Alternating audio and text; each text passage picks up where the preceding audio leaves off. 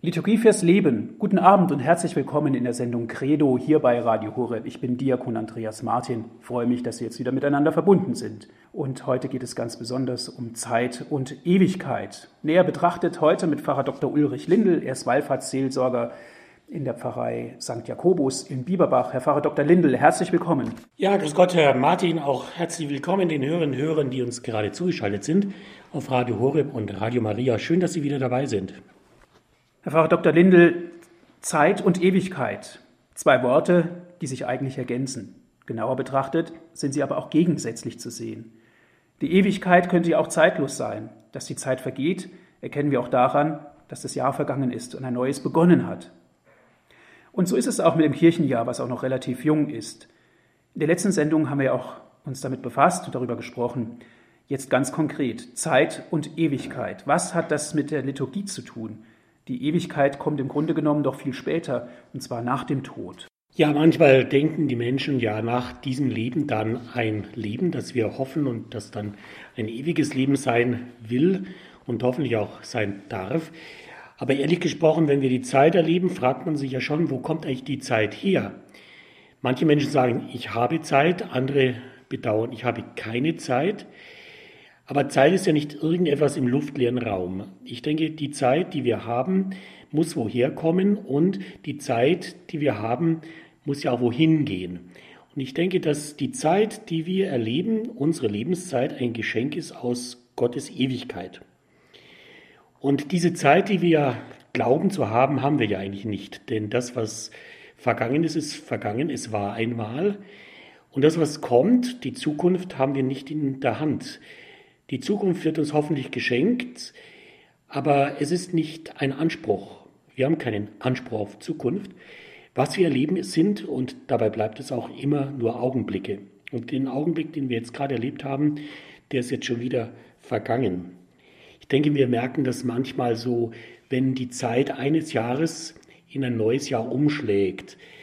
Man merkt, die Zeit am Ende eines Jahres verdichtet sie sich und dann wird es ein Augenblick, alle schauen gespannt auf die Uhr und dann glaubt man, ist ein altes Jahr vergangen, ein neues beginnt. Und wenn Sie schauen, das neue Jahr hat auch schon fast wieder drei Wochen erlebt. Ich denke, wir dürfen festhalten, es gibt Zeit, wir erleben Zeit, Zeit vergeht. Manchmal zerrinnt sie auch zwischen den Fingern und läuft uns gewissermaßen davon. Aber wir müssen immer schauen, wo kommt die Zeit eigentlich her?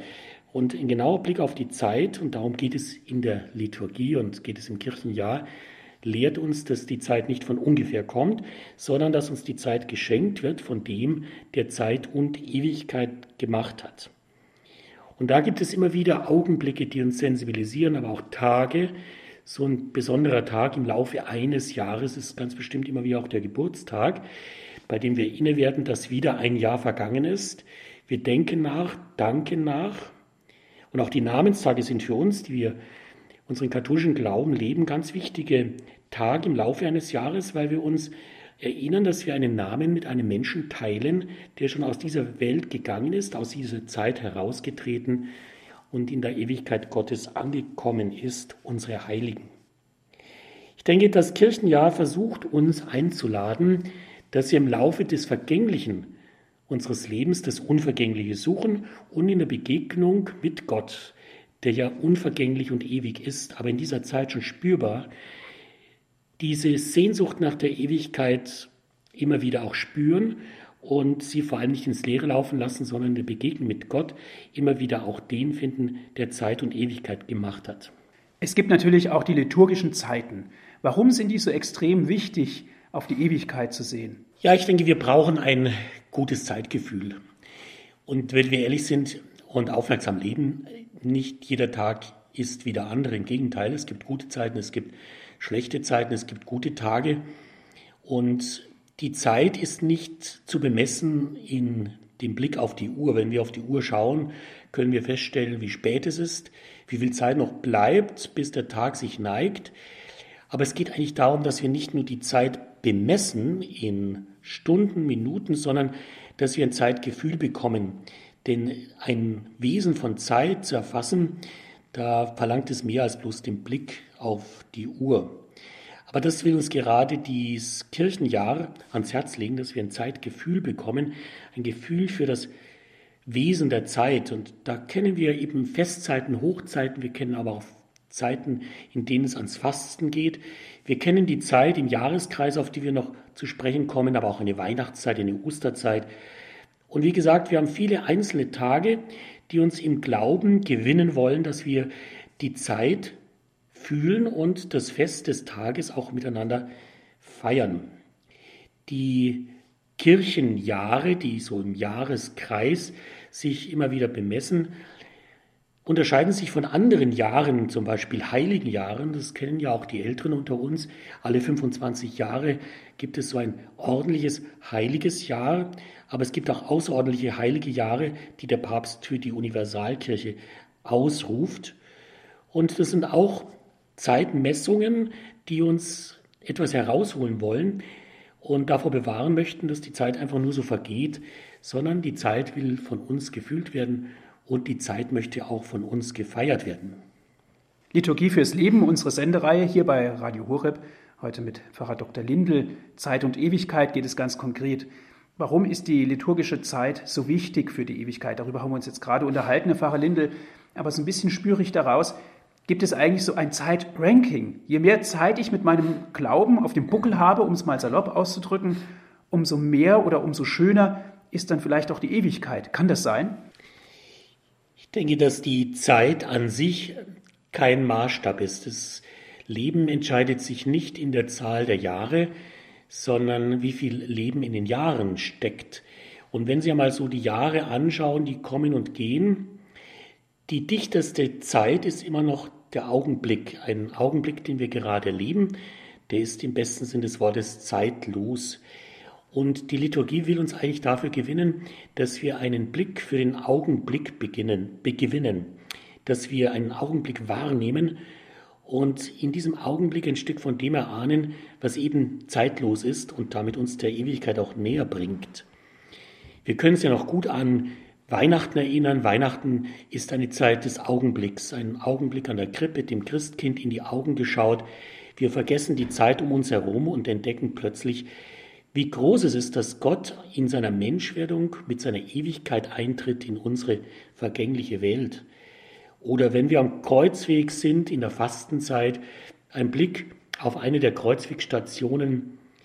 Das sind auch Augenblicke, die uns plötzlich die Zeit und das, was uns um uns herum ist, vergessen lassen. Oder ein österlicher Augenblick für mich immer, wenn man in die noch dunkle Kirche das Licht der Osterkerze hereinträgt. Und wenn Sie in der heiligen Messe den Blick nach vorne tun, nach der Wandlung, wenn der Leib Christi und das Blut Christi erhoben werden, damit wir es anschauen und anbeten, dann haben wir da auch einen Blick getan in das, was eigentlich nicht mehr zeitlich ist, sondern was wirklich zeitlos ist. Von dem Thomas von Aquin einmal gesagt hat, dass es das Wunder aller Wunder ist, nämlich diese Wandlung, diese Eucharistie. Ein besonders schöner Gedanke, den ich immer wieder auch aufgreife, weil er uns einen Blick frei macht für das, was ich gerade versucht habe zu sagen, stammt von Andreas Gryphius. Er hat mal diesen Gedanken wunderbar ins Wort gebracht. Mein sind die Jahre nicht, die mir die Zeit genommen, mein sind die Jahre nicht, die etwa möchten kommen. Der Augenblick ist mein, und nehme ich den in Acht, so ist er mein, der Jahr und Ewigkeit gemacht. Wenn man das auf einen kurzen Begriff bringen wollte, würde ich sagen, der Augenblick ist das Zeitmaß Gottes mit dem Menschen. Und ich denke, dass wir alle schon Augenblicke erlebt haben, in denen wir Gott ganz besonders nahe kommen durften, weil er uns besonders nahe gekommen ist.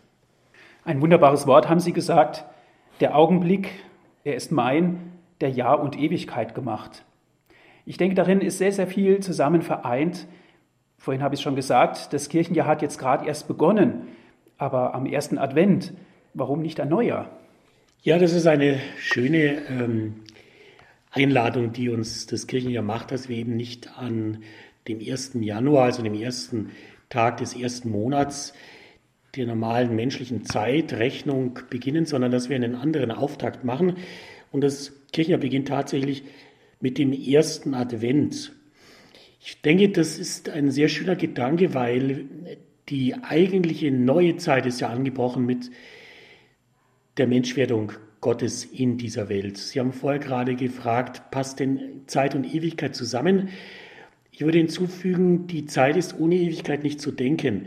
Und wir dürfen unsere Zeit, die ja vergeht, auch nicht ohne den Blick auf die Ewigkeit leben. Und was in dieser Zeit des Adventes ganz einfach deutlich wird, ist, dass Jesus in diese Welt gekommen ist. Denn Advent heißt Adventus Domini, die Ankunft des Herrn. Stellen Sie sich vor, Gott wäre nicht in die Welt gekommen, er wäre nicht auf die Welt gekommen, hätte sich nicht in diese Welt hineingeboren, dann wären wir eigentlich in unserer zeitlichen Vergänglichkeit geblieben. Aber was dem Menschen eben nicht möglich ist, hat er in Jesus Christus getan, dass dieses göttliche Wesen seines Sohnes, dieses ewige, in das Vergängliche der menschlichen Natur hineinkommt. Und damit verbindet sich in Jesus Christus Zeit und Ewigkeit zu innerst. Und das ist eigentlich die große Zeitwende. Und deswegen beginnen wir, und das finde ich sehr schön, auch unsere Zeitrechnung, die wir Jahr für Jahr mit dem Zusatz versehen nach Christi Geburt.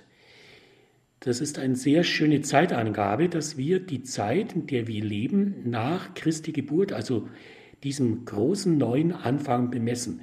Und wenn man genau hinschaut, beginnt einfach die Menschwerdung Gottes nicht erst bei der Geburt, sondern wie eben bei uns auch schon mit der guten Hoffnung, die einen Menschen erfüllt, der in sich neues Leben trägt, wie Maria.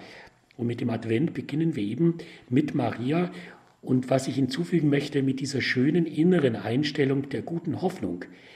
Wir beginnen also als Menschen guter Hoffnung mit einer großen Erwartung, nämlich der Geburt Gottes in dieser Welt, in Jesus Christus.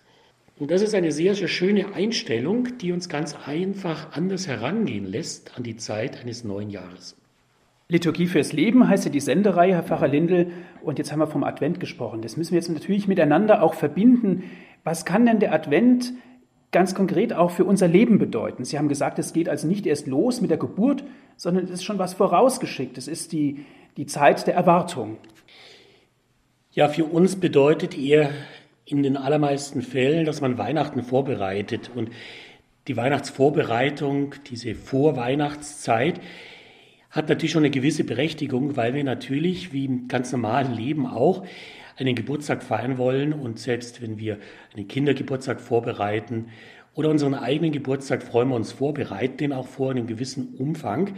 Und so ist es natürlich mit Weihnachten auch. Wir feiern alle Jahre wieder den Geburtstag von Jesus. Im Jahr 2021 nach Christi Geburt wird es im Dezember eben so sein. Aber was wir nie vergessen dürfen, den Advent, den wir heuer feiern, in diesem Jahr 2021, ist ein Advent nach Christi Geburt. Aber es gab ja auch einmal eine Zeit vor Christi Geburt. Das dürfen wir nicht vergessen. Es gab Menschen, die noch nie Weihnachten gefeiert haben, weil Jesus Christus noch nicht geboren gewesen ist. Die Erwartungshaltung, dass endlich der Messias kommt als Retter, hat die Menschen im Alten Testament mit zusehender Erwartung und Sehnsucht erfüllt. Und sie haben am Schluss richtig darauf hingefiebert, dass endlich der Messias kommt und kommen muss. Und der Advent, der erste Advent damals, vor Christi Geburt, war tatsächlich eine Zeit, in der die Menschen von dieser Hoffnung erfüllt gewesen sind. Und diese Hoffnung hat sich ja dann auch in Maria erfüllt. Das heißt, der erste Advent ist ein Blick zurück in die Zeit damals, vor Jesu Geburt. Und wenn es einen ersten Advent damals gibt, dann fragt sich natürlich, wie unser Advent heute ausschaut. Wir müssen ja kein kleines Kind mehr in die Krippe legen. Jesus Christus hat uns ja mittlerweile schon längst erlöst. Es gibt also einen anderen Advent, den die frühe Kirche auch sehr überzeugt begangen hat. Es ist nämlich die Erwartung der Wiederkunft Christi. Dieser zweite Advent der Wiederkunft Christi war in der frühen Kirche mit dem großen Ruf verbunden, Maranatha, Herr, komm, komm bald, komm bald wieder. Und wir haben ja in der Liturgie, in der Heiligen Messe, auch immer wieder nach der Wandlung diesen Ruf der Sehnsucht wenn es heißt Geheimnis des Glaubens, bekennt die Gemeinde, deinen Tod, o oh Herr, verkünden wir und deine Auferstehung preisen wir, bis du kommst in Herrlichkeit. Also der Advent, den wir heute begehen, alle Jahre wieder nach Christi Geburt, ist eigentlich die Erwartung der Wiederkunft Christi. Und ich glaube, das ist die Haltung, die uns heute erfüllen sollte, dass wir einfach vorbereitet sind auf das Kommen des Herrn.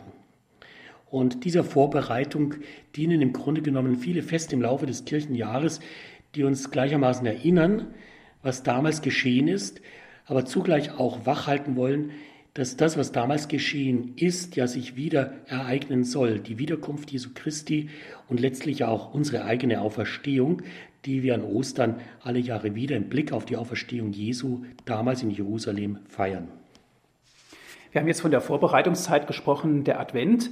Wenn wir jetzt in das Kirchenjahr hineinschauen, dann sehen wir natürlich auch die Fastenzeit als eine gewisse Vorbereitungszeit ähm, auf Ostern. Wie ist es denn mit der Fastenzeit?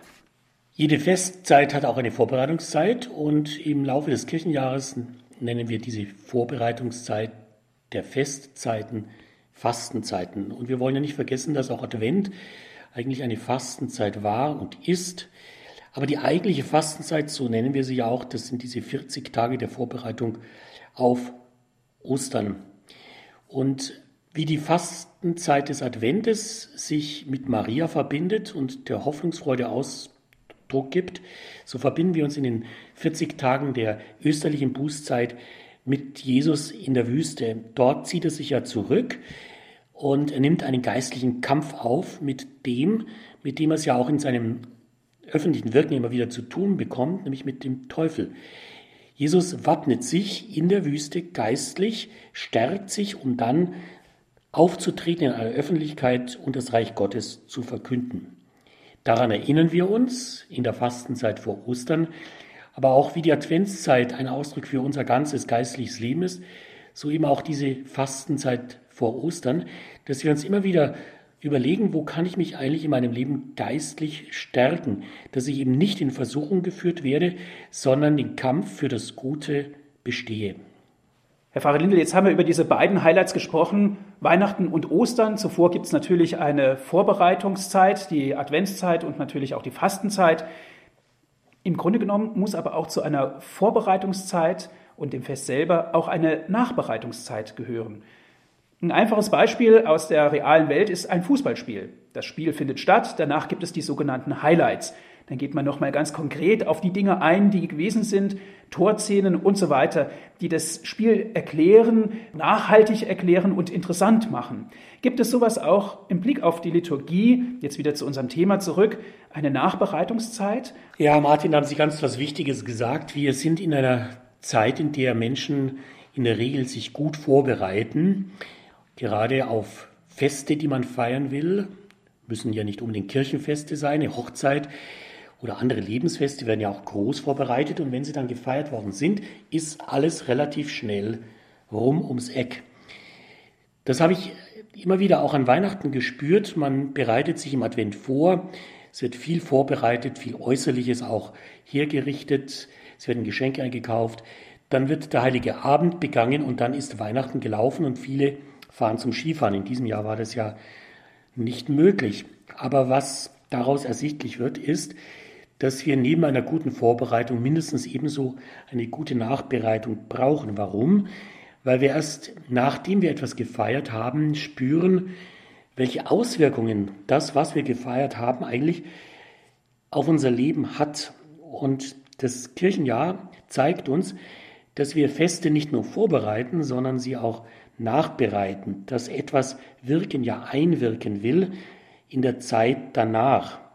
Und das Schöne ist, wir haben nach jedem Fest, Weihnachten und Ostern zumal, haben wir Zeit der Nachbereitung, eine Zeit danach. Die Weihnachtszeit eben endet erst mit dem Fest Taufe des Herrn und das ist der Sonntag nach Dreikönig, also nach dem Hochfest der Erscheinung des Herrn. Also wir haben genügend Weihnachtszeit, die wir auskosten sollten, in der dieses Geheimnis der Menschwerdung sich auch auswirken kann auf uns. Denn letztendlich geht es ja auch darum, dass Gott Mensch werden will und auch Mensch werden kann in uns. da müssen wir ihm einfach auch Zeit schenken und dafür ist die Weihnachtszeit wie gemacht. Denn Angelus Seleucus hat einmal gesagt, ich glaube, diesen Gedanken kennen viele der Hörerinnen und Hörer von uns. Und wäre Jesus tausendmal in Bethlehem geboren, doch nicht in dir, er wäre für dich umsonst geboren. Gott will in jedem von uns auch Mensch werden und dazu brauchen wir die Zeit. Die Weihnachtszeit ist ausgesprochen dafür gemacht. Und noch wesentlich mehr Nachbereitungszeit schenkt uns ja Ostern, die ganze Osterzeit, die ja 50 Tage lang dauert. Pfingsten kommt von Pentekoste, dem 50. Tag, feiern wir 50 Tage nach Ostern. Und damit merken Sie schon, dass die Nachbereitungszeit von Ostern 10 Tage länger dauert als die Vorbereitungszeit. Wir haben 40 Tage Vorbereitungszeit in der Fastenzeit und sind 50 Tage geschenkt, um Ostern nachzufeiern, damit es sich wirklich auch auswirkt auf unser Leben. Zumal wir ja in Deutschland im deutschsprachigen Bereich auch den sogenannten zweiten Feiertag haben, an Weihnachten, an Ostern, an Pfingsten. Das ist kein liturgischer Tag in diesem Sinne, der findet sich in anderen Teilen der katholischen Weltkirche nicht, aber wir haben dieses Geschenk, dass wir einen staatlichen Feiertag haben, um diese Hochfeste noch einen zweiten Tag länger intensiv feiern zu können und dann, wie gesagt, in der Weihnachtszeit und in der Osterzeit noch Tage danach. Zeit und Ewigkeit unser Thema hier bei Radio Horeb in der Sendung Credo. Heute bin ich mit Herrn Pfarrer Dr. Ulrich Lindel im Gespräch. Zeit und Ewigkeit das Thema. Herr Pfarrer Lindel, wir haben jetzt über diese großen Säulen gesprochen, die Adventzeit und die Fastenzeit und auch über die Nachbereitung dieser Feste, der Osterfestkreis mit inbegriffen, sowohl auch, auch das Pfingstfest. Es gibt aber noch mehrere Zeiten. Ich möchte jetzt ganz gerne auch mal die Novenen mit ins Spiel bringen, die auch eben ganz wichtige Zeiten sind. Oder auch das Triduum oder auch den Oktavtag. Was hat es damit auf sich? Ja, ich denke, anfänglich habe ich ja schon gesagt, wir haben gar keine Zeit. Wir haben bloß den Augenblick, den wir erleben. Und trotzdem nehmen wir uns immer wieder auch Zeit. Und ich denke, es ist sehr entscheidend, wofür wir uns eigentlich Zeit nehmen. Ich glaube, Gott sieht ganz klar, wofür wir uns Zeit nehmen. Und dafür gibt er auch, denke ich, ganz gerne Zeit, wenn die Zeit uns ihm näher bringt. Und wenn Sie von den Novenen sprechen, kurz gesagt, es sind neun Tage des Gebets. Und es gibt Menschen, die nehmen sich Zeit, um eine Novene zu beten. Und ich glaube, wenn man sich fürs Gebet Zeit nimmt, um einen Tag besonders vorzubereiten, dann ist das nur sinnvoll. Und ich glaube, dass gerade Novenen etwas ermöglichen, das wichtig ist, dass man den Tag, den sie vorbereiten, dann intensiver begehen kann. Eine Novene, die, denke ich, vielen Hörerinnen und Hörern bekannt ist, ist die Barmherzigkeitsnovene. Wir beginnen sie am Karfreitag, die endet dann am Weißen Sonntag, dem Sonntag der Barmherzigkeit. Und ich glaube, diesen Sonntag der Barmherzigkeit, den Johannes Paul II. eingeführt hat im Blick auf die heilige Faustina, den zu erleben, zu erfahren, auch die Barmherzigkeit Gottes in Jesus Christus zu erspüren, ist allemal ein neuntägiges Gebet wert. Es gibt aber auch bei vielen die Gepflogenheit, dass man Pfingsten vorbereitet mit einer Pfingstnovene. Auch das ist ein neuntägiges Bittgebet um das Kommen des Heiligen Geistes. Und Jesus hat uns ja auch vor seiner Himmelfahrt ans Herz gelegt, dass wir um das Kommen des Heiligen Geistes beten sollen. Dieses vorbereitende Gebet als Bittgebet in der Novene hat eine gute katholische Tradition. Und es gibt ja auch das Triduum, wie Sie wissen. Triduum ist kein neuntägiges Gebet, sondern eine dreitägige vorbereitende Feier. Ein Triduum will in der Regel etwas gestalten. Vielleicht am geläufigsten für unsere Hörerinnen und Hörer das Triduum vor einer Primiz, wenn ein Priester neu geweiht ist und seine erste Messe in der Heimatpfarrei feiert, dann wird die oft in Form eines dreitägigen geistlichen Erlebnisses vorbereitet und gestaltet. Aber das eigentliche Triduum, das wir in der katholischen Liturgie im Kirchenjahr kennen, ist das Triduum Paschale, dieses österliche Triduum. Denn die drei Tage Gründonnerstag, Karfreitag und Ostersonntag, wir werden später noch, denke ich, näher anschauen können, beschreiben eigentlich eine große gemeinsame Feier. Das große Ganze unseres Glaubens, Gründonnerstag, Karfreitag und Ostersonntag, drei Tage in einer einzigen großen gemeinsamen Feier von Tod und Auferstehung des Herrn.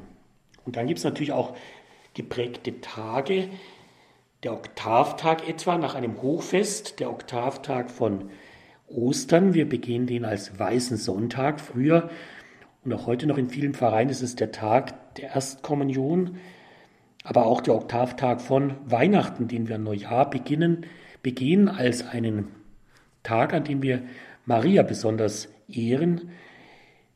Diese Oktavtage greifen nochmal das Festgeheimnis in besonders feierlicher Art und Weise auf.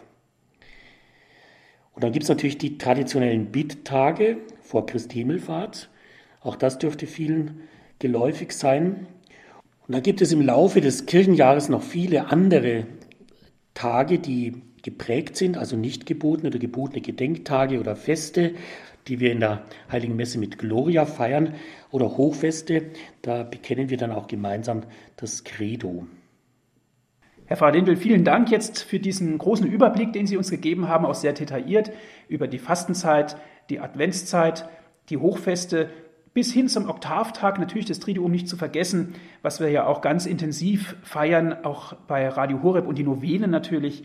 Warum gibt es denn das Ganze, diese bestimmten Zeiten? Worin steckt denn da der tiefere Sinn? Ich denke, es geht schon darum, was wir eingangs bedacht haben, dass wir ein besonderes Gefühl für Zeit bekommen müssen.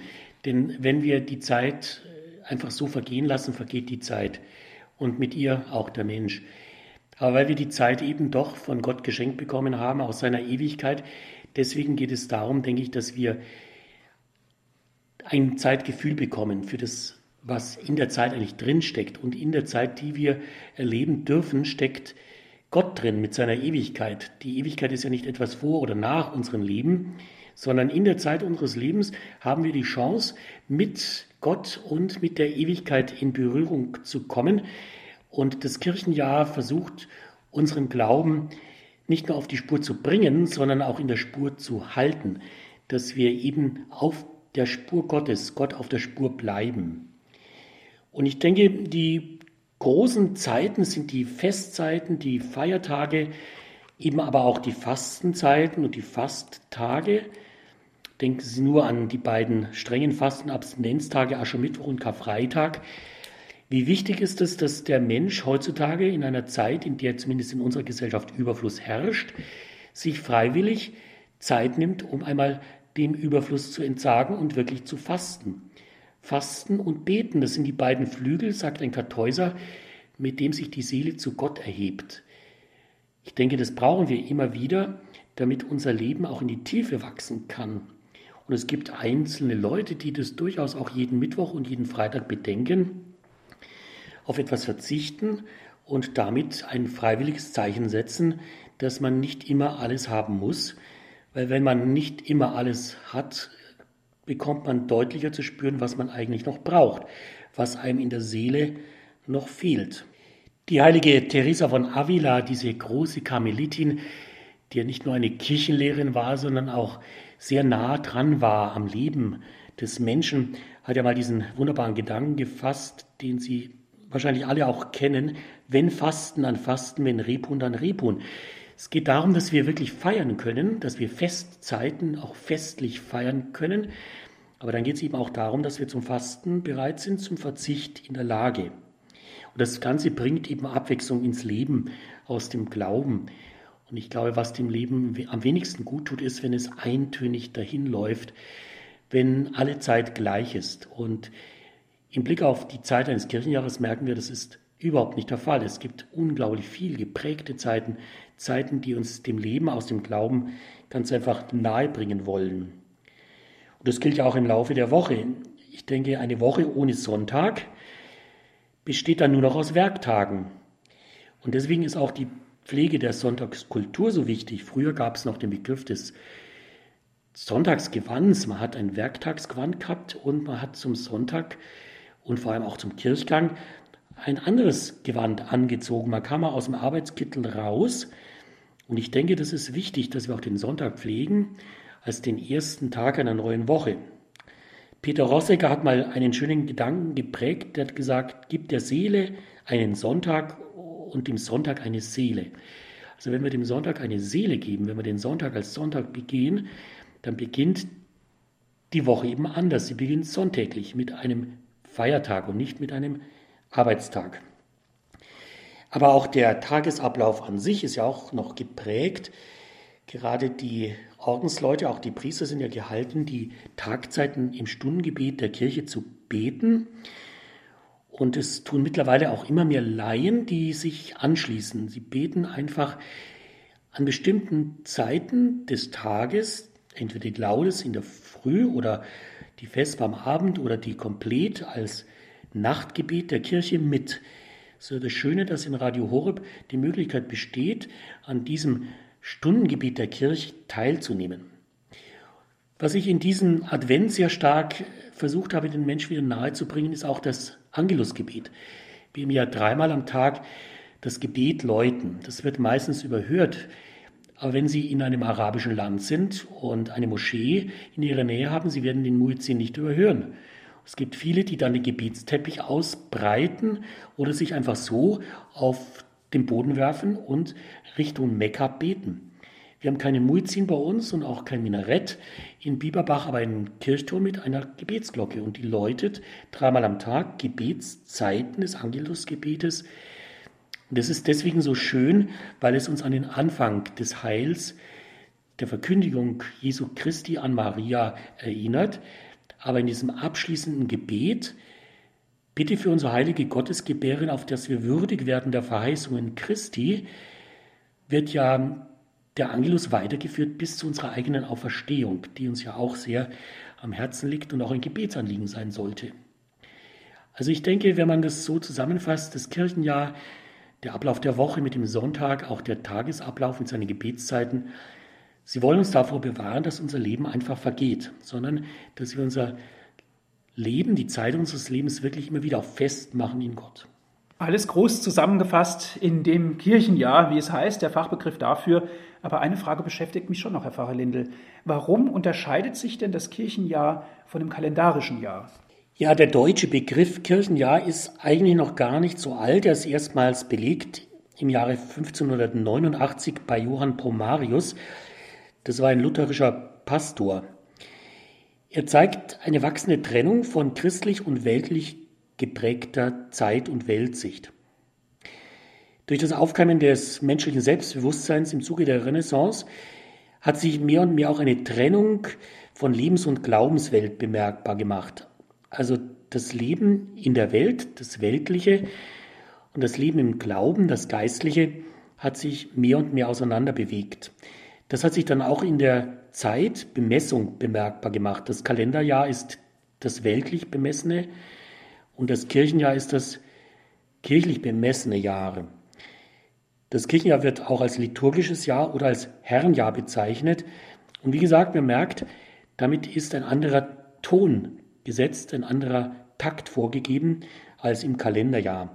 Der Herr ist der Herr der Zeit, Alpha und Omega in Jesus Christus und nicht der Kalender an sich. Das katholische Kirchenjahr, wir haben es schon angedeutet, hat ja die Eckdaten erster Advent als Beginn und der Abschluss der Christkönigssonntag. Wir merken, da wird Christus als Herr der Zeit gefeiert. Und im Lauf des Kirchenjahres gibt es dann die sogenannten geprägten Zeiten. Wir haben den Weihnachtsfestkreis schon angesprochen, wir haben den Osterfestkreis schon angesprochen. Die Zeit läuft eben nicht gleichförmig dahin, sondern die Zeit ist bewegt aus dem Glauben. Das war übrigens auch schon früher so, in vorchristlicher Zeit, denn da hat vieles sich auch nach den Gestirnen gerichtet. Das fixe Sonnenjahr, die beweglichen Mondphasen und die Vegetationsphasen, also die Jahreszeiten, haben schon im alten Orient zu besonderen Kalendereinteilungen geführt. Die Menschen damals waren natürlich religiös, und sie waren bestimmt auch von Naturgottheiten, die man in den Naturereignissen erfahren hat. Diese ursprünglich heidnischen Jahresfeste wurden dann auch im Judentum übernommen, aber religiös neu gedeutet. Vielleicht ist gerade so dieses Pessachfest ein besonders sprechendes Beispiel dafür. Dieses jüdische Hauptfest hat mit dem ersten Auftreten des Frühlingsvollmondes seinen Anfang genommen, aber wurde natürlich von den Juden begangen, religiös, als Feier des Auszugs aus der ägyptischen Gefangenschaft. Wir merken also, die Zeit, die der Mensch erlebt, sofern er denn religiös ist, hat er schon immer auch religiös bemessen. Herr Pfarrer Lindl, aus der jüdischen Liturgie wissen wir ja, dass der Sabbat ein ganz wichtiger Tag ist. Was hat er denn in unserem christlichen Verständnis heute mit dem Sonntag noch zu tun? Ja, die Zahl sieben ist ja im jüdischen Verständnis eine heilige Zahl, auch eine göttliche Zahl, eine Zahl von Vollendung.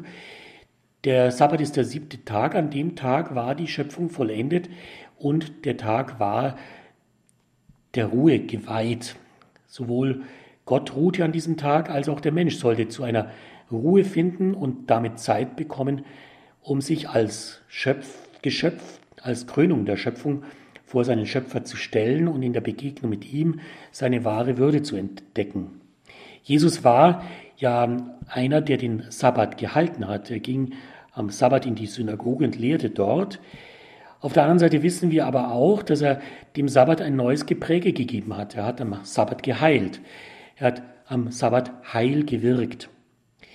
Wenn wir als Christen den Sonntag feiern, wobei die frühen Christen in der Urkirche ja auch am Sabbat nach wie vor in die Synagoge gingen, aber am Sonntag dann die Eucharistie gefeiert haben, wenn heute die Christen den Sonntag feiern, ist es auf der einen Seite natürlich nach wie vor der Tag, an dem wir zur Ruhe kommen sollen, der Tag, an dem wir als Menschen vor Gott hintreten und in der Begegnung mit ihm die wahre Würde unseres Lebens entdecken dürfen. Auf der anderen Seite kann man auch sagen, dass es, ja, wir haben schon vom Oktavtag gesprochen, ein Freudenoktavtag ist. Man könnte diesen Sonntag auch als achten Tag bezeichnen, bei dem wir uns darüber freuen dürfen, dass wir einer neuen Schöpfung angehören. Denn mit dem Tod der alten Schöpfung und der Auferstehung Jesu Christi ist ja eine neue Schöpfung geworden. Und dieser neuen Schöpfung gehören wir durch unsere Taufe, wir sind ja auf den Tod und die Auferstehung Christi getauft, an. Damit ist tatsächlich ein neuer Anfang gemacht. Wir sind nicht tot geweiht, sondern für das ewige Leben bestimmt durch unsere Taufe und daran will uns jeder Sonntag einmal mehr erinnern. Und deswegen ist dieser Sonntag schon ein wunderbarer erster Tag für eine neue Woche, in der wir als neue Menschen leben sollen und in dem wir immer wieder auch spüren dürfen, dass wir schon erlöste Christen sind. Herr Pfarrer Dindel, das Kirchenjahr besteht ja nicht nur aus Sonn- und Feiertagen oder der Fastenzeit oder der Osterzeit, sondern es gibt ja sicherlich noch ganz andere Tage, die auch für das Kirchenjahr wesentlich und bestimmt sind. Wenn wir ganz weit zurückgehen in die Feier der Liturgie der frühen Kirche, dann fallen da ganz bestimmt zunächst mal die Gedenktage der Märtyrer auf. Seit dem zweiten Jahrhundert werden Gedenktage der Märtyrer besonders begangen. Märtyrer sind dabei Blutzeugen, die für ihren Glauben gestorben sind. Der Geburtstag der Dies Natalis war der Todestag der Märtyrer. Man hat also den Todestag begangen als einen Geburtstag für das ewige Leben bei Gott. Und seit dem 5. Jahrhundert dann wurde das Kirchenjahr vor allem auch in Rom durch neue Feste bereichert, etwa der Sonntag nach Ostern als weißer Sonntag begangen. Und in dieser Zeit kam auch die Weihnachtszeit zustande. Man hat den Advent hinzugefügt, ein eigenes Fest, ein eigener Festkreis ist entstanden.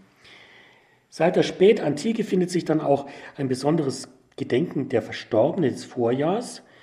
Es wurde im 10. Jahrhundert auf den 2. November aller Seelen gelegt, der auf das Hochfest aller Heiligen folgt. Und andere Feste etwa rund um Kaiser Helena und die Auffindung des Kreuzes. Seit dem Frühmittelalter hat man zwei Kreuzfeste gefeiert, nämlich das Fest Kreuzauffindung am 6. März bzw. am 3. oder 7. Mai und das noch heute sehr präsente Fest Kreuzerhöhung am 14. September. Ab dem Hochmittelalter fanden sich dann auch Feste im Kirchenjahr, die besondere Glaubensgeheimnisse in den Mittelpunkt der liturgischen Feier gestellt haben, etwa das von Leichnamsfest, das wir kennen seit 1264, wo wir das Allerheiligste Altarsakrament in besonderer Weise verehren. Der Dreifaltigkeitssonntag geht zurück auf das Jahr 1334. Das ist der Sonntag nach Pfingsten, das Herz-Jesu-Fest seit 1856 in der ganzen Kirche gefeiert. Und relativ jung ist das Christkönigsfest. Seit 1926 wird dieses Fest begangen am Ende des Kirchenjahres. Und die älteren Hörerinnen und Hörer unter uns werden es wahrscheinlich noch als ein Fest der Jugend, der katholischen Jugend erlebt haben. Seit Anfang des 20. Jahrhunderts werden zunehmend auch Sonntage im Jahreskreis begangen, die einem bestimmten Anliegen verschrieben sind, etwa der Erntedanksonntag oder der Sonntag der Weltmission. Dann gibt es natürlich weitere Fest- und Gedenktage des Kirchenjahres, die besonderen kirchengeschichtlichen Ereignissen zugedacht sind oder in einzelnen Ordensgemeinschaften oder in Ortsgemeinden besonders gepflegt werden. Wenn man das Kirchenjahr so auf sich wirken lässt, hat man den richtigen Eindruck, dass es Ausdruck ist eines über die Jahrhunderte gelebten und gewachsenen Glaubens. In diesen Jahrhunderten hat sich der Glaube ausgeprägt und das macht diese Vielfalt des Kirchenjahres in seinen Feiern so unglaublich kostbar. Also im Kirchenjahr ist natürlich eine ganze Menge los. Ich möchte aber ganz konkret nochmal gerne auf den Sonntag zu sprechen kommen, Herr Pfarrer. Heute ein freier Tag, in der Regel ein ganz besonderer Tag, entstanden aus der Kirche? Ja, die frühe Kirche feierte das Herrenmahl, wie es damals hieß, wöchentlich als sogenanntes Brotbrechen. Dieses Brotbrechen ist eigentlich auch der älteste Begriff für das, was wir heute mit Eucharistie meinen. In Anlehnung an die neutestamentliche Anrede Herr für Jesus Christus wird der Sonntag dann auch schon früh als Tag des Herrn oder als Herrentag bezeichnet. Ich habe es vorher schon gesagt, es ist der Folgetag des jüdischen Sabbats. Der Sonntag also nicht als der letzte Tag der Woche, sondern als erster Tag einer neuen Woche. Und so wie der Sabbat eben als arbeitsfreier Tag das Ziel der Schöpfung Gottes wiedergespiegelt hat, feiern wir Christen den Sonntag als Tag der Auferstehung, als einen Auftakt zum neuen Leben.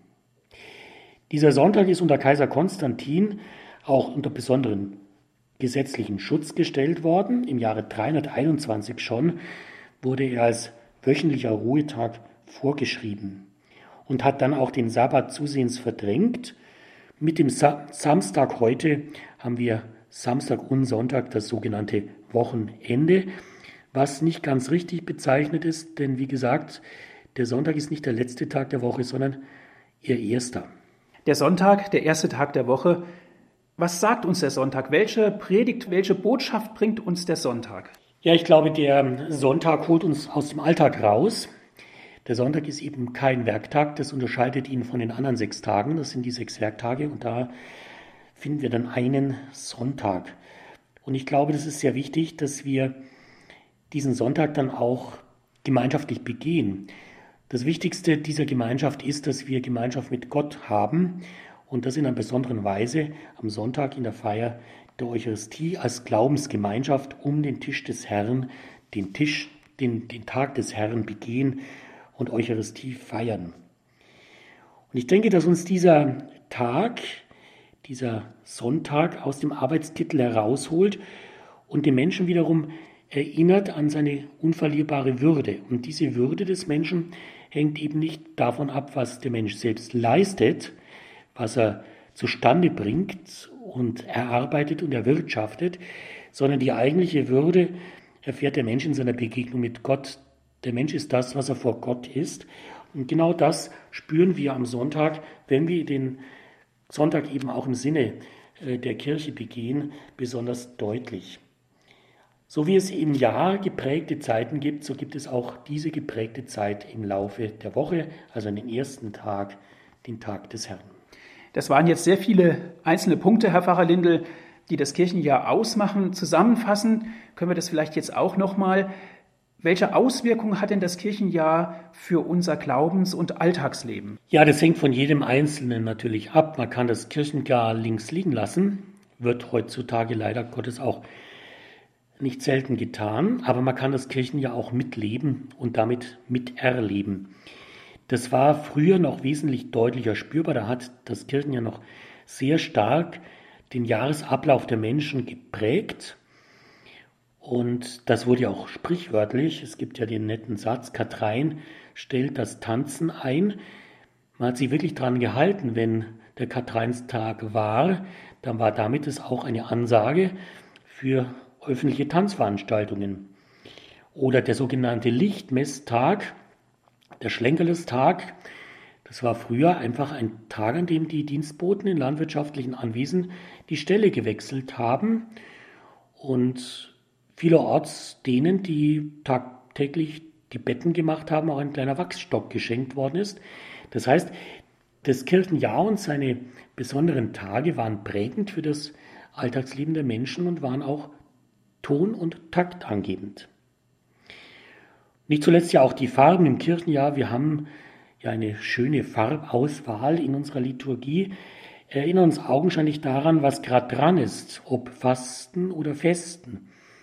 Ich denke, das ist sehr schön, dass wir auch da eine große Farbwahl haben, ein Violett für die Fastenzeiten, demgegenüber ein strahlendes Weiß, oft mit Gold durchbrochen für die Festzeiten und in der Zeit des Jahreskreises, also der nicht geprägten Zeit, dieses Grün. Eine ruhige Farbe, die zugleich aber auch Hoffnung ausstrahlt. Diese Farben, die machen auch letztendlich augenscheinlich, worum es im Kirchenjahr geht. Es ist nicht immer alles das Gleiche, sondern es gibt gewisse Unterschiede, die unserem Leben nur gut tun können. Und in diesem Jahresablauf machen eben diese zwei Festkreise, die wir vorher kurz angesprochen haben, schon den großen Unterschied. Es sind gewissermaßen die zwei Schwerpunkte im Laufe des Kirchenjahres, nämlich der Weihnachtsfestkreis, zu dem eben auch die Adventszeit gehört, und dann eben der Osterfestkreis mit der vorangehenden österlichen Bußzeit und den 50 Tagen danach bis Pfingsten. Zwei große Festkreise prägen das Kirchenjahr, der Weihnachtsfestkreis und auch die Fastenzeit, der Osterfestkreis. Herr Pfarrer Lindel, schauen wir auf den Weihnachtsfestkreis. Wie kommt es überhaupt zu dem Datum von Weihnachten? Ja, das Weihnachtsfest wurde ja in Rom seit etwa 330 und in Konstantinopel seit etwa 380 am 25. Dezember gefeiert. Es ist also ein nicht bewegliches Fest. Das heißt, das Fest findet immer am selben Kalendertag statt. Das hat seinen tiefen Grund darin, dass dieses Datum nahe an der Wintersonnenwende lag. Und ich habe vorher schon gesagt, dass das, was Menschen im Ablauf der Naturereignisse feststellen, natürlich auch religiös weiter gedeutet werden konnte. Und wie man eben gesehen hat, dass plötzlich wieder mehr Licht in die Welt kommt, nach der Wintersonnenwende, hat man das unschwer auch verbunden mit dem, was eigentlich im Glauben geschieht, wenn Gott Mensch wird und dieses Lebenslicht des Göttlichen aufstrahlt in unserer Welt. Ohne dieses Lebenslicht von Jesus Christus an Weihnachten wäre es ja für uns dunkel geblieben. Und diese Ansage, dass dieses Lebenslicht Gottes in dieser Welt, in Jesus Christus aufleuchtet an Weihnachten, macht deutlich, dass Christus und nicht der, die unbesiegbare Sonne, dieser Sol Invictus, der ja auch verehrt worden ist, das eigentliche unseres Glaubens ist, die eigentliche Lichtquelle und unser eigenes, eigenes Heil. Die zwei großen westlichen Kirchenlehrer, Ambrosius von Mailand und Gregor der Große, haben die Geburtsnacht Jesu und das Licht, dieses Licht vom Bethlehem, dieses Lebenslicht in einen sehr engen Zusammenhang gebracht mit dem Licht der Osterkerze an Ostern und diesem Überlebenslicht, das in die Dunkelheit des Todes einbricht. Vergessen wir nicht, es war ja eine schwere Geburt damals in Bethlehem und es war überhaupt nicht ausgemacht, dass dieses Kind in der Krippe überhaupt überlebt, weil es Menschen gab, die sich an diese Krippe gestellt haben, die zu diesem Kind gehalten haben, die zu Gott gehalten haben, wie Maria und Josef war es ja möglich, dass dieses Licht eben weiter leuchten konnte. Und wenn man 33 Jahre später von der, vom Holz der Krippe auf das Holz des Kreuzes schaut, wird man auch sehen, dass die Erlösung keineswegs leicht gefallen ist. Auch das war eine schwere Geburt. Diese neue Wiedergeburt aus der Nacht des Todes, die uns Jesus da schenkt. Also die beiden großen Kirchenlehrer haben das in einem schönen Blick verbunden. Und wenn man in Bieberbach in der Weihnachtszeit ist, dann wird man vorne in der Krippe das Christuskind sehen mit seinen offenen Augen, seinen offenen Armen und in der gleichen Blickrichtung hinten das große Kreuz von Bieberbach, das Herrgöttle von Bieberbach, auch mit offenen Augen und einem ernsten, aber sehr wachen Blick und ebenso weit ausgebreiteten Armen, allerdings nicht in der Krippe, sondern am Kreuz. Ja, im fünften Jahrhundert hat sich dann die Adventszeit dazu entwickelt und die Adventszeit war auch ursprünglich eine 40-tägige Fastenzeit, die am 11. November begonnen hat mit dem Gedenktag des heiligen Martin. Drum diese Weihnachts, die Martinsgans, nicht die Weihnachtsgans, sondern die Martinsgans, als Wappnung noch einmal für die anstehende, nun beginnende 40-tägige Fastenzeit. Heute erleben wir die Adventszeit beginnend mit dem ersten Adventssonntag, wobei der vierte Sonntag mit dem 24. Dezember zusammenfallen kann. Das wäre dann der kürzeste Advent. Advent, wir haben schon gehört, kommt vom lateinischen Adventus und Adventus heißt Ankunft. Und ich glaube, allein schon dieses Wort macht deutlich, worum es geht. Es geht um die Ankunft Gottes in unserer Welt. Damals, vor 2021 Jahren etwa, in Bethlehem. Aber jetzt geht es darum, dass Gott die Möglichkeit hat, anzukommen in unserer Welt hier und jetzt und vor allem dann wiederkommen zu können am Ende der Zeit und auch, dass wir am Ende ankommen, am Ende unseres Lebens. Das ist eigentlich der Advent, den wir heute begehen. Und das macht sehr deutlich der Christkönigssonntag, der als letzter Sonntag im Jahreskreis steht und als Zeichen der Vollendung gilt, dass am Ende der Herr wiederkommt, eben nicht als kleines Kind, sondern als Christus König. Dann gibt es noch diesen zweiten weiteren Festkreis im Kirchenjahr, Herr Pfarrer Lindel, der Osterfestkreis. Ja, Ostern geht eine 40-tägige Fastenzeit voraus, die österliche Bußzeit, die am Aschermittwoch beginnt. Der Name Aschermittwoch erklärt sich vom Ritus der Aschenauflegung. Die Palmzweige des Vorjahres im Osterfeuer verbrannt, werden zum Zeichen der Buße und Umkehr aufgelegt nach der Predigt und erinnert eben an die Vergänglichkeit des Menschen und seiner Erlösungsbedürftigkeit durch das Fest, das wir an Ostern in der Auferstehung Christi feiern. Gerade in katholisch geprägten Gegenden wird ja vor der Fastenzeit ausgiebig Fasching gefeiert. Im Alemannischen nennt man das Fastnacht und das erklärt ganz gut, dass es nochmal kräftig herging. Man hat sich nochmal gestärkt, ausgelassen gefeiert, bevor dann die große Fastenzeit anbrach und aus dem italienischen Karnevale, Fleisch geht dahin, lässt sich Ähnliches erkennen. Zwei strenge Fastenabstinenztage fallen diese Zeit, Auftakt Aschermittwoch und dann der Karfreitag. Da ist nur eine einmalige vollständige Sättigung und ein kompletter Fleischverzicht vorgeschrieben für alle, die dem Fastengebot unterliegen. Und das ist bis zum 60. Lebensjahr der Fall.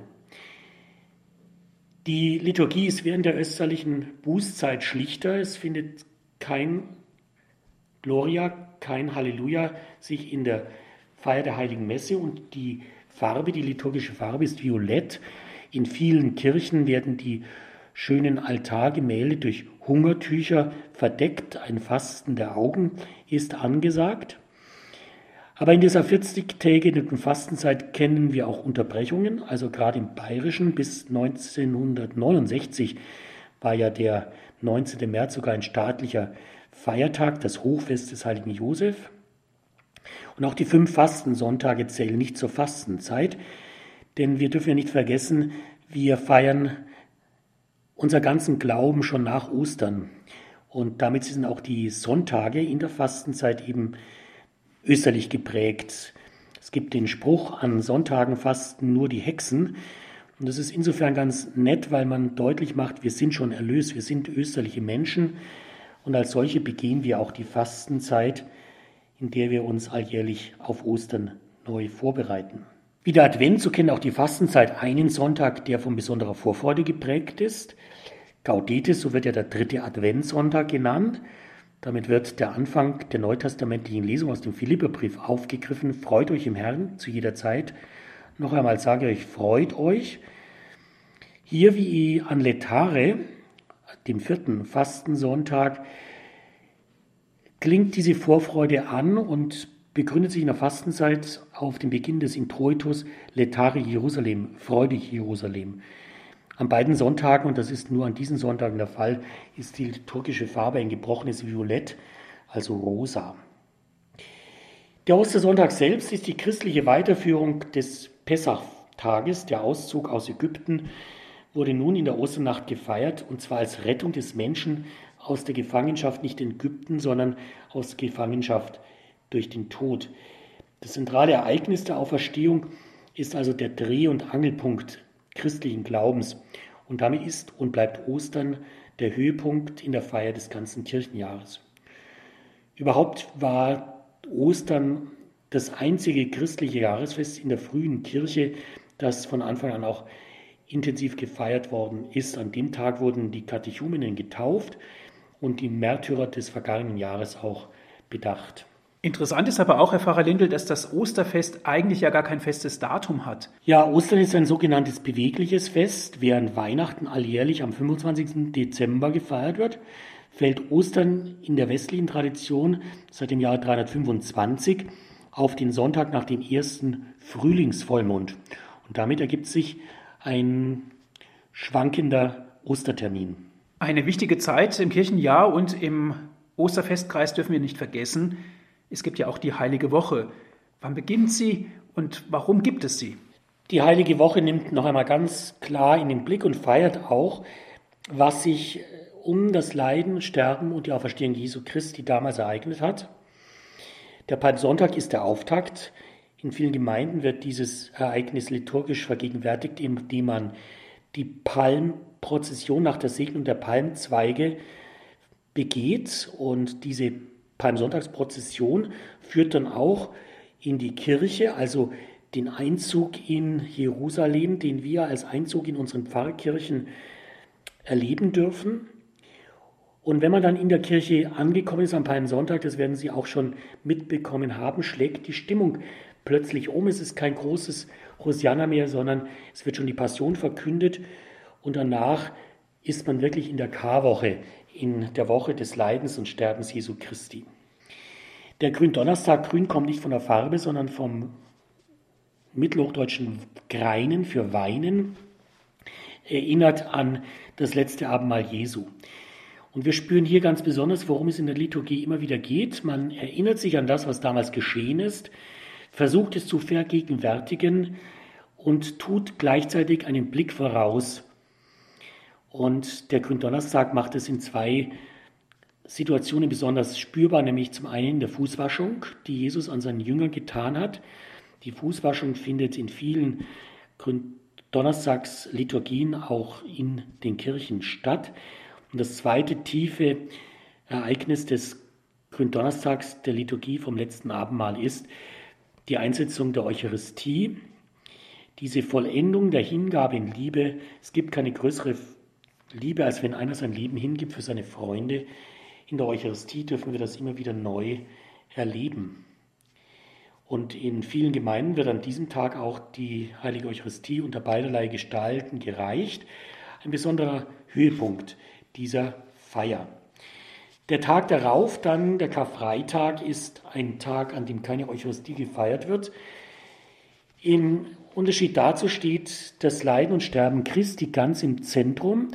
Die Passion wird verlesen und dann als ein Höhepunkt die feierliche Kreuzverehrung. Die Kommunionfeier ist sehr schlicht am Ende dieser Liturgie. Den Gläubigen wird der Leib des Herrn als Wegzehrung gereicht. Und dann schließen sich am nächsten Tag dann noch stille Stunden an am Kar-Samstag. Der Kar-Samstag ist ein Tag ohne liturgische Feier. Man kann eine Trauermette beten und Betstunden am Heiligen Grab sind sicher auch sinnvoll, aber ansonsten soll der Kar-Samstag ein leerer Tag sein, an dem vor allem auch der Trauerraum gegeben wird. Eine Zeit, die bis heute sehr wichtig ist und bleibt als ein Zeichen der Liebe über den Tod hinaus. Ich glaube, der Samstag ist ein Platzhalter, auch gerade in unserer Zeit für Menschen in Trauer. Und dann als Höhepunkt natürlich die Feier der Osternacht. Sie ist der Dreh- und Angelpunkt der ganzen Liturgie im Jahreskreis, das Hochfest des Glaubens. Herr Pfarrer Lindel, Sie haben es ja schon vorausgeschickt, die Osternacht ist das wichtigste Ereignis im Kirchenjahr. Warum ist das denn so? Ja, weil die Auferstehung Jesu Christi die große Wende ist vom Tod zum Leben und wir in unserer Taufe auf Christi Tod und Auferstehung mit hineingenommen sind in diese große Zukunft mit Gott. Und das muss man feiern jedes Jahr an Ostern und vor allem in der Osternacht, denn diese Feier macht deutlich, worum es wirklich geht. Sie beginnt ja im Dunkeln draußen, entweder am Abend oder noch besser vor Beginn des Sonnenaufganges. Und draußen am Osterfeuer wird die Osterkerze bereitet. Wir in Bieberbach haben ganz bewusst im Osterfeuer auch immer wieder die Grabkreuze verbrannt. Tod, wo sind nun deine Schrecken? Und aus diesem gesegneten Licht des Osterfeuers wird ein Licht genommen, Licht vom Licht für die Osterkerze, das Lumen Christi.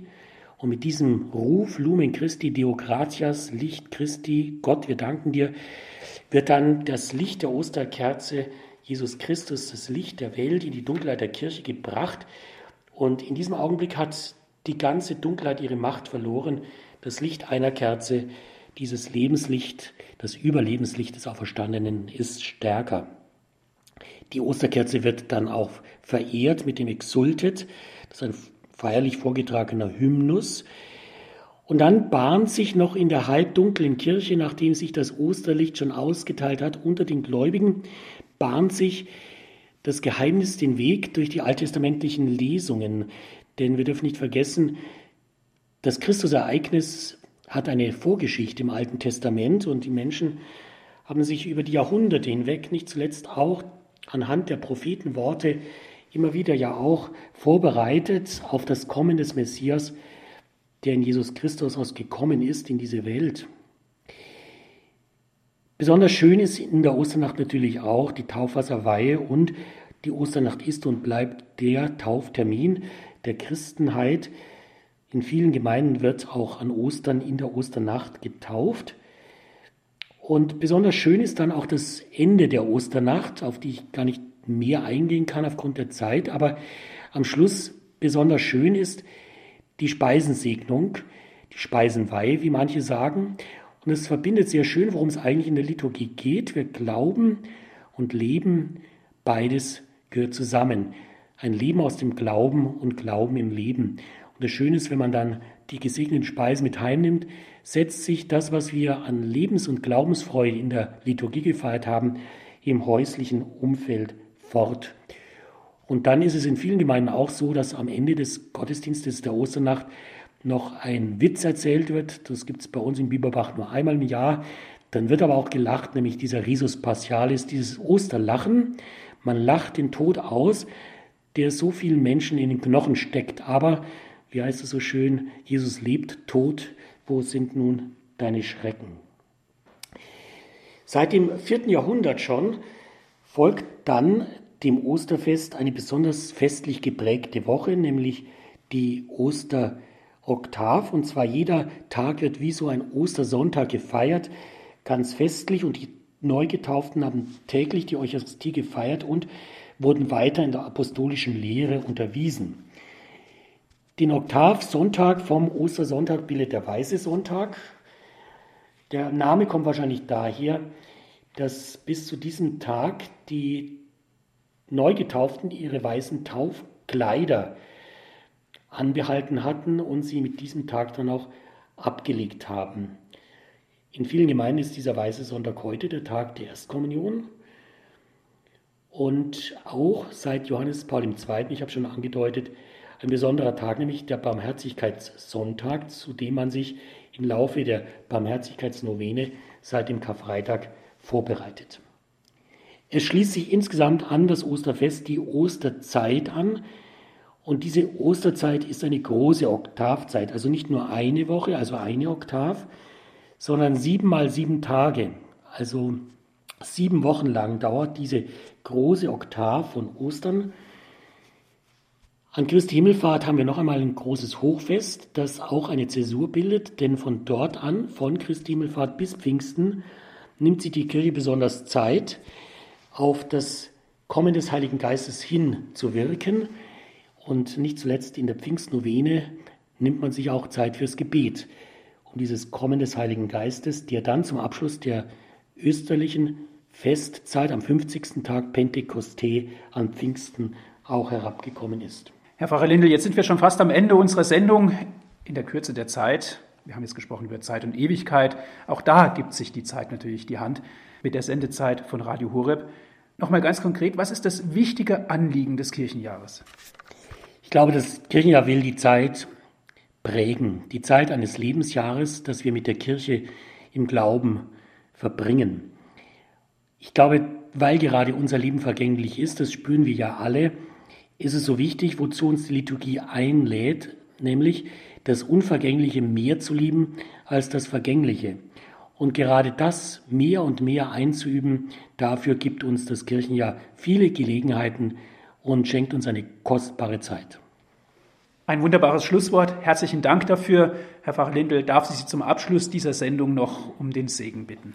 Mein sind die Jahre nicht, die mir die Zeit genommen, Mein sind die Jahre nicht, die etwa möchten kommen. Der Augenblick ist mein und nehme ich den in Acht, so ist er mein, der Jahr und Ewigkeit gemacht. Guter Gott, der du der Herr bist über Zeit und Ewigkeit, am Beginn eines noch jungen Jahres bitten wir dich um eine gesegnete Zeit. Sei du der Herr unserer Tage, zeige du uns, worauf es ankommt, und hilf uns, dass wir ankommen am Ende unserer Tage bei dir für alle Ewigkeit. Amen. Amen. So segne und beschütze euch in dieser Zeit der mächtige und gute Gott, der Vater, der Sohn und der Heilige Geist. Amen. Vielen Dank fürs Zuhören. Es verabschiedet sich Ihr Diakon Andreas Martin.